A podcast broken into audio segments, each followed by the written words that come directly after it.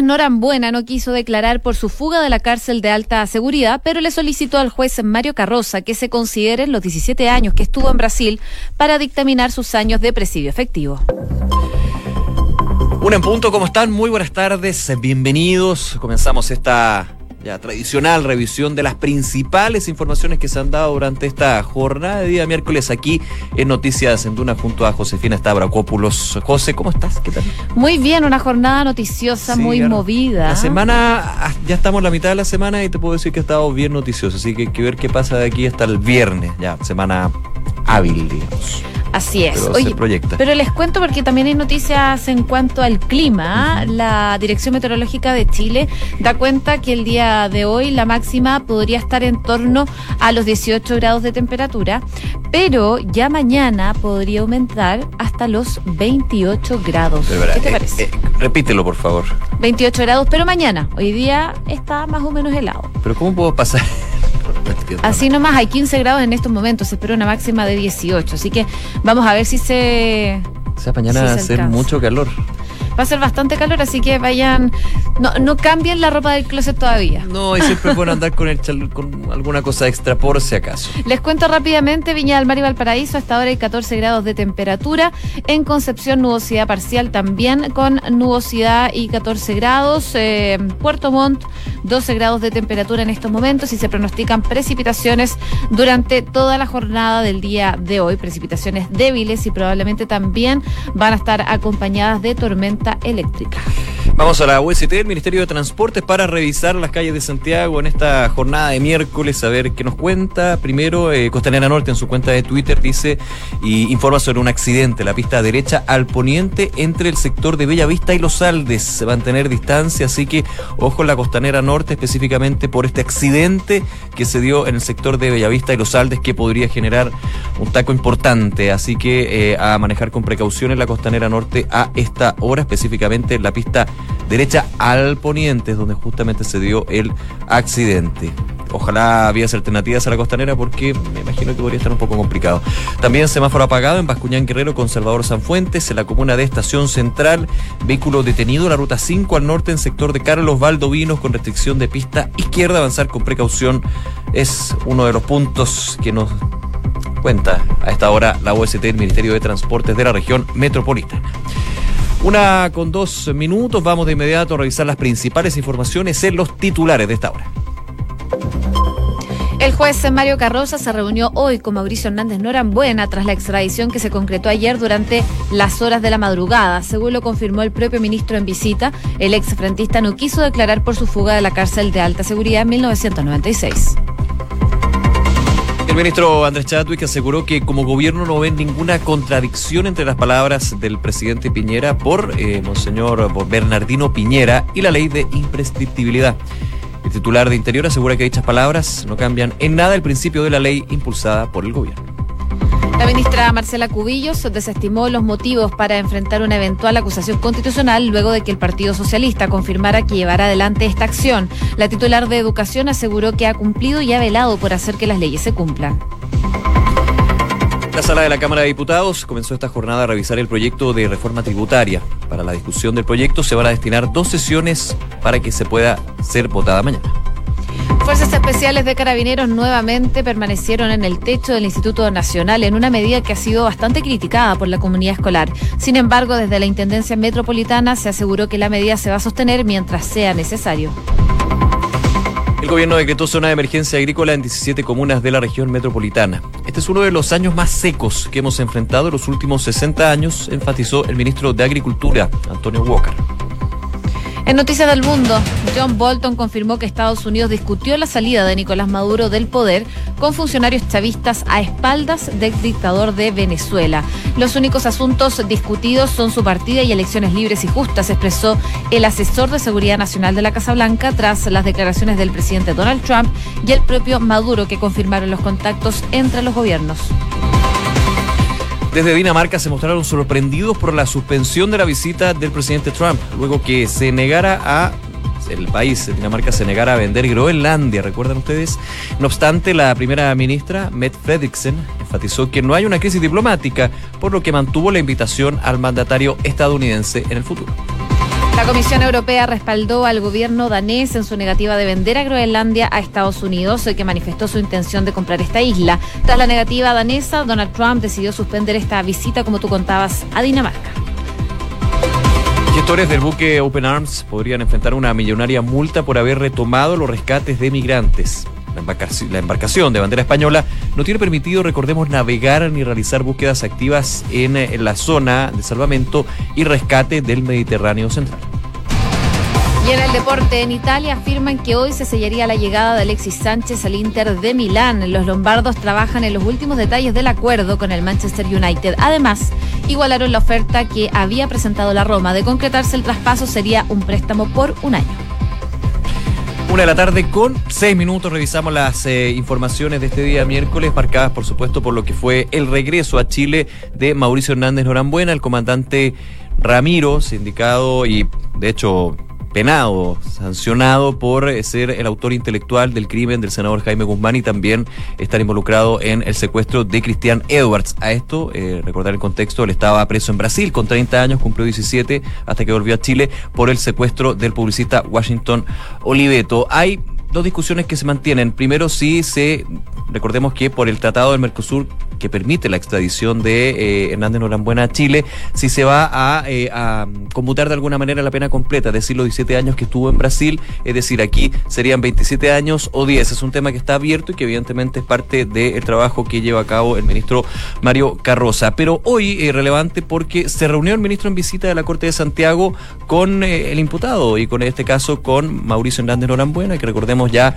se encuentra en la cárcel de alta seguridad cumpliendo lo que le queda de condena por estos dos hechos. Finalmente no hay, eh, por este tratado de extradición, no hay dos cadenas perpetuas, sí habrían 27 años hasta el minuto es lo que se está señalando. Claro, se esperaba esta reunión desde que llegó ayer eh, Hernández Norambuena y que fue trasladado automáticamente a la cárcel de alta seguridad. En una primera instancia se reunió el juez Mario Carroza con Hernández Norambuena, eh, principalmente para conocer su estado de salud. Lo que hace hoy día es para conocer más informaciones respecto de su fuga en 1996. Ahí pudieron conversar eh, por un periodo de tiempo y tras esta reunión que tuvieron en la cárcel de alta seguridad, eh, el juez Mario Carroza estuvo dando declaraciones a la prensa en donde, eh, por supuesto, se le consultó respecto a la pena que va a tener que cumplir eh, el Ramiro, el comandante Ramiro. Bueno, dice que va a dar a conocer esta pena que deberá cumplir eh, Hernández Norambuena lo más luego posible. Todavía no hay una decisión clara, pero él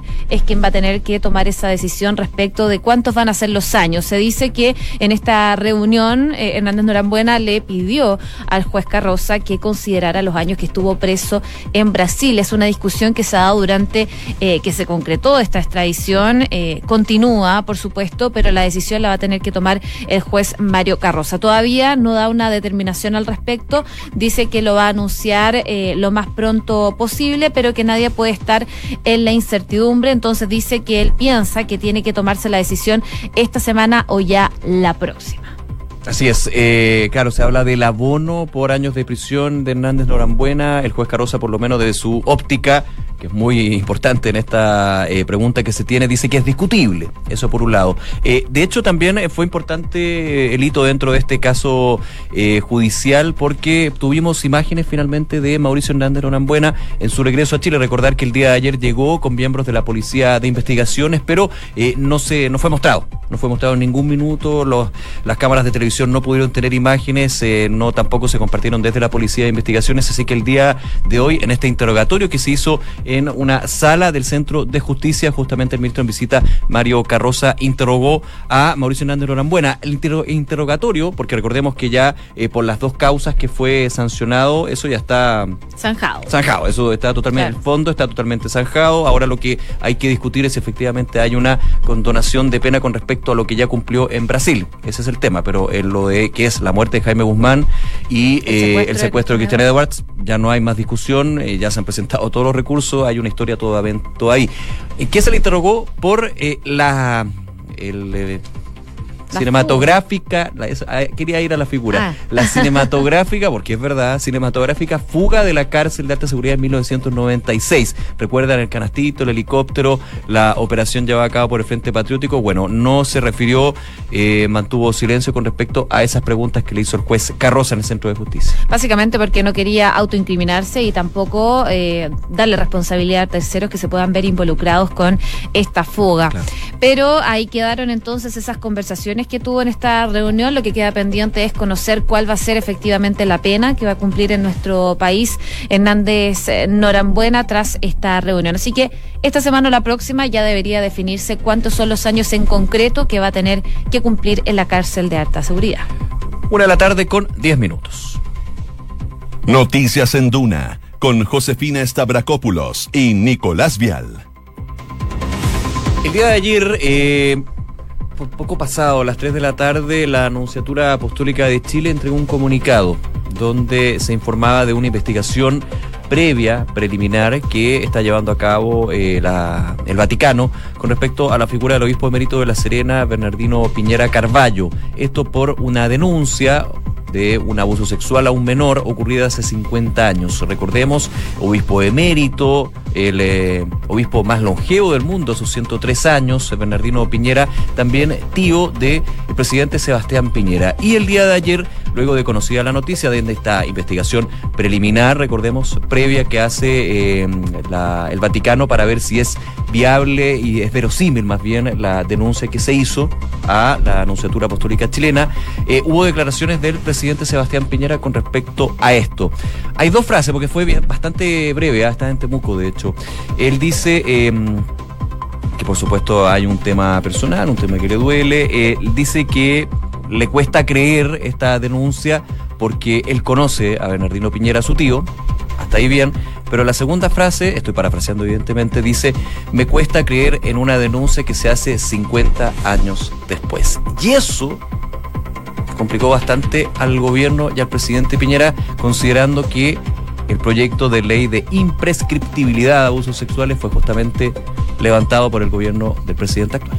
Bueno, el ministro del Interior, Andrés Chadwick, tuvo que salir a dar declaraciones respecto de toda esta polémica que ha surgido tras las declaraciones del presidente Sebastián Piñera en cuanto a este tema. Lo hizo en el Congreso Nacional el día de hoy sobre esta investigación y sobre esta denuncia sobre un presunto abuso sexual a un menor de edad que había sido cometido, habría sido cometido por el religioso hace ya 50 años atrás. Es solo una denuncia, pero por supuesto que eh, genera gran conmoción. Chadwick también eh, es sobrino del, obispo emérito. Recordemos que eh, tienen una relación de parentesco también con el presidente Sebastián Piñera. Son primos. Y ella aseguró que respecto a las declaraciones que dio ayer el presidente Piñera, dice que no hay contradicción alguna entre las palabras emitidas ayer por el mandatario respecto a que cuesta creer una denuncia que se hace hace más de 50 años y esta ley de imprescriptibilidad para los delitos sexuales recientemente promulgada, lo que decía Chadwick es que em,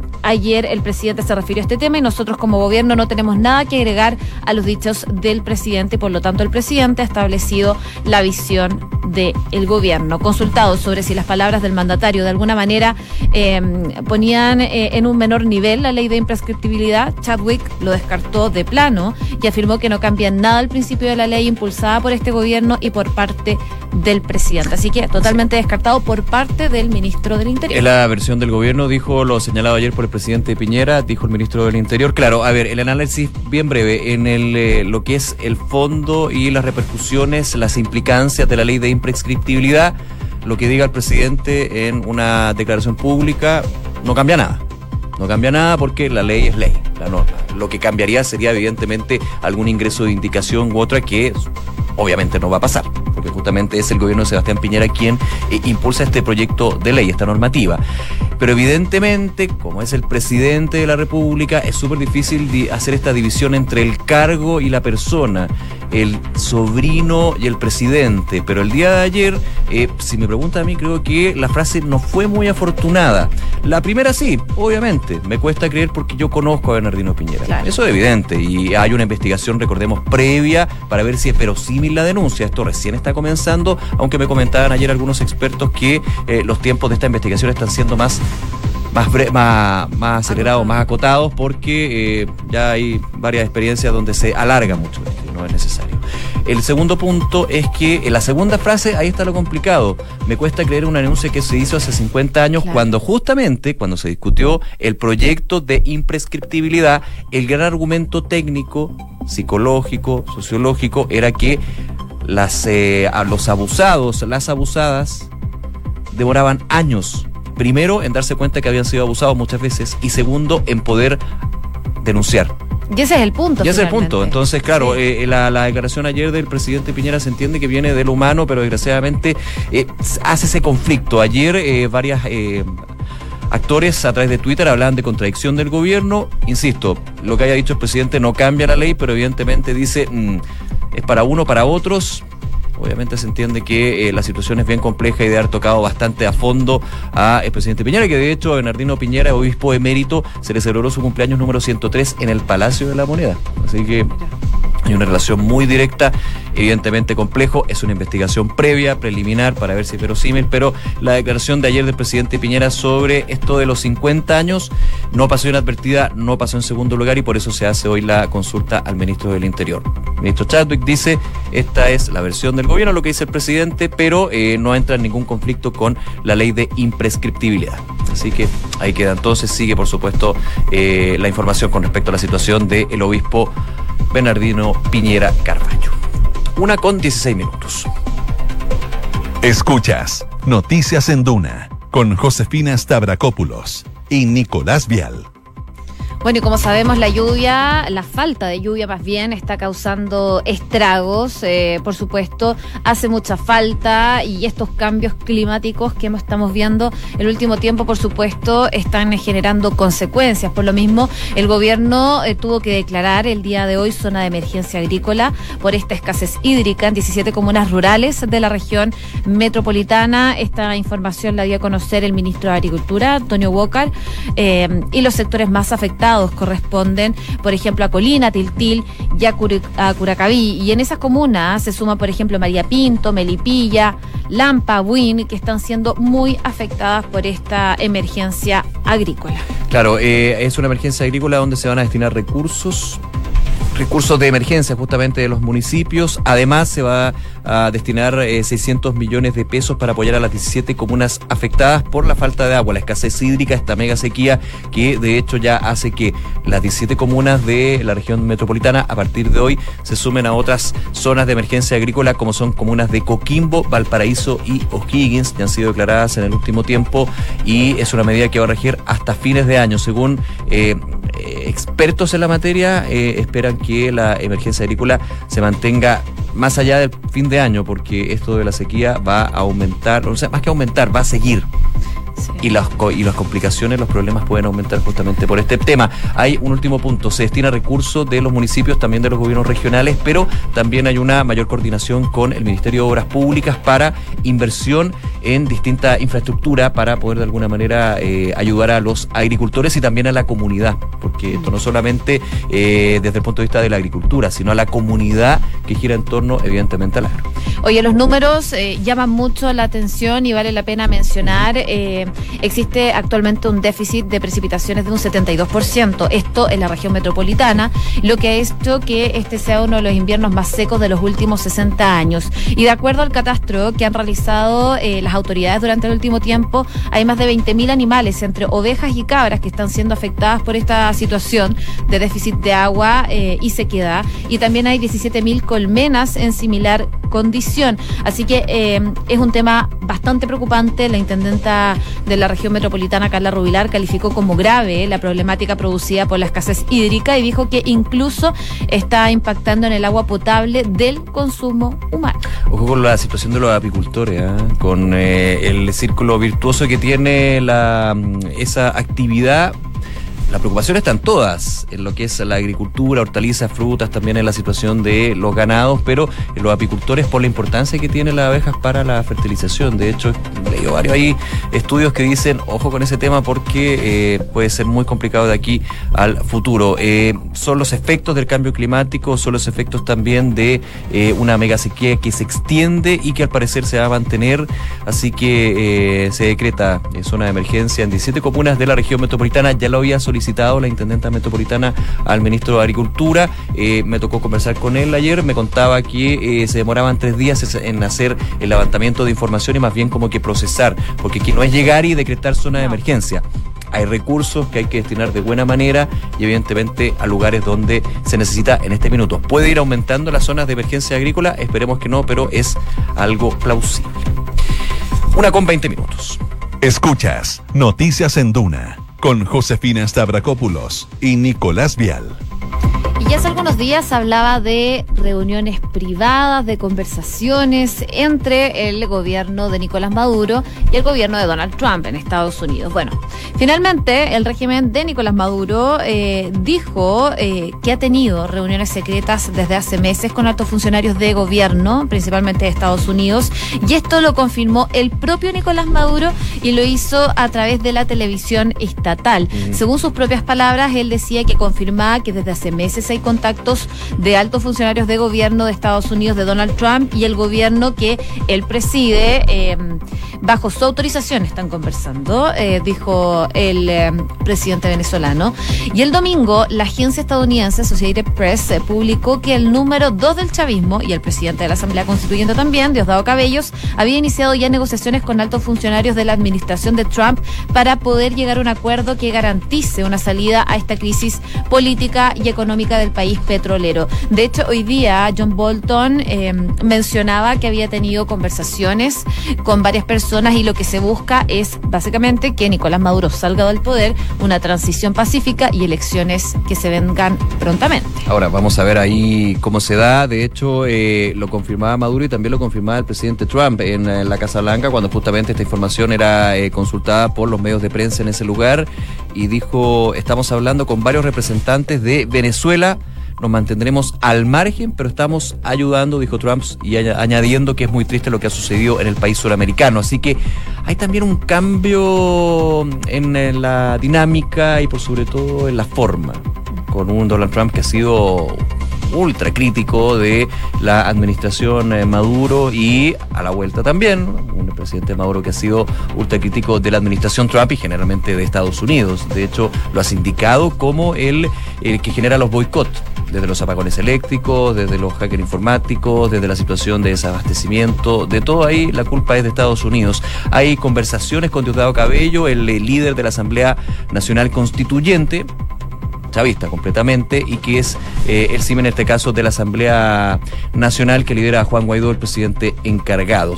¿A dónde se llegará? Hay que ver, esperemos que esa conversaciones sean provechosas. Bueno, desde ayer o antes de ayer, no recuerdo bien, em, se hablaba y se comentaba que Diosdado Cabellos estaba teniendo conversaciones eh, con eh, altos mandos del gobierno de Donald Trump. Finalmente, lo que destaca el día de hoy la prensa es que Diosdado Cabellos dijo que él ha tenido todas estas conversaciones bajo la autorización del eh, presidente Nicolás Maduro, porque dice que él no hace nada sin que no sepa Nicolás Maduro. Así que es parte de las informaciones que vienen desde Venezuela y Estados Unidos. Diosdado Cabello, el número 12 del régimen eh, chavista en ese sentido, así que es la persona indicada. Sería muy raro que la conversación fuera directamente con Nicolás Maduro, justamente cuando la gran exigencia en este caso, me estoy adelantando, de Estados Unidos sería que Maduro saliera de la ecuación. Así que es algo más complejo. Oye, y otro dato eh, con respecto a Donald Trump, ¿ah? eh, antes de ir con otras informaciones. El Fondo Monetario Internacional advierte al presidente de Estados Unidos que su política es contraproductiva y va a desacelerar la economía mundial. El proteccionismo ahí es algo que el Fondo Monetario Internacional está criticando a el presidente de Estados Unidos. Eh, tenemos informaciones ¿ah? de último minuto Hay aquí información de último minuto que da cuenta la Intendencia de Valparaíso. Dicen que debido a las malas condiciones de ventilación atmosférica va a regir el protocolo G DEC, por el cual las empresas van a tener que adoptar medidas pertinentes conforme a lo establecido en el plan de prevención y descontaminación para las comunas tanto de Concón, Quintero y Puchuncaví. Esto desde las 12 horas hasta las 9.59 de mañana jueves 22 de agosto, de acuerdo al pronóstico de ventilación atmosférico que fue informado por la Seremi de Medio Ambiente. Esto entonces, le repito, lo da a conocer la Intendencia de Valparaíso para las comunas de Quintero, Concón y Puchuncaví. Nueva emergencia ambiental entonces en el cordón industrial, eh, la zona de sacrificio conocida de Quintero, Puchuncaví, eh, recordando también que el plan de contaminación ha eh, hecho más exigente los niveles de emisiones por parte de las industrias. Uno diría, claro, ahora eh, hay más emergencias porque se ha bajado el nivel. Eso debería haber sido hace bastante tiempo, así que eh, por lo menos desde ese sentido se está haciendo más eficaz. Habrá que ver cuáles son los resultados, aunque todavía hay críticos con respecto al plan de descontaminación en esa zona de sacrificio. Una de la tarde con 25 minutos, ¿te parece? Si vamos a revisar las principales informaciones que hemos estado aquí dando Noticias en Duna con los titulares. El juez Mario Carroza se reunió hoy con Mauricio Hernández Norambuena tras la extradición que se concretó ayer durante la madrugada. Según lo confirmó el propio ministro en visita, el exfrentista no quiso declarar por su fuga de la cárcel de alta seguridad.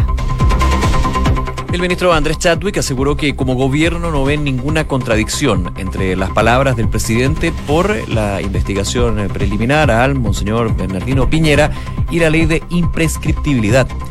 El titular de Interior aseguró que dichas palabras no cambian en nada el principio de la ley impulsada por el gobierno. El gobierno decretó zona de emergencia agrícola en 17 comunas de la región metropolitana. Este es uno de los años más secos que hemos enfrentado en los últimos 60 años, enfatizó el ministro de Agricultura, Antonio Walker. John Bolton confirmó que Estados Unidos discutió la salida de Nicolás Maduro del poder con funcionarios chavistas a espaldas del presidente de Venezuela. Los únicos asuntos discutidos son su partida y elecciones libres y justas, expresó el asesor de Seguridad Nacional de la Casa Blanca tras las declaraciones del presidente Trump y del propio Maduro que confirmaron contactos entre los gobiernos.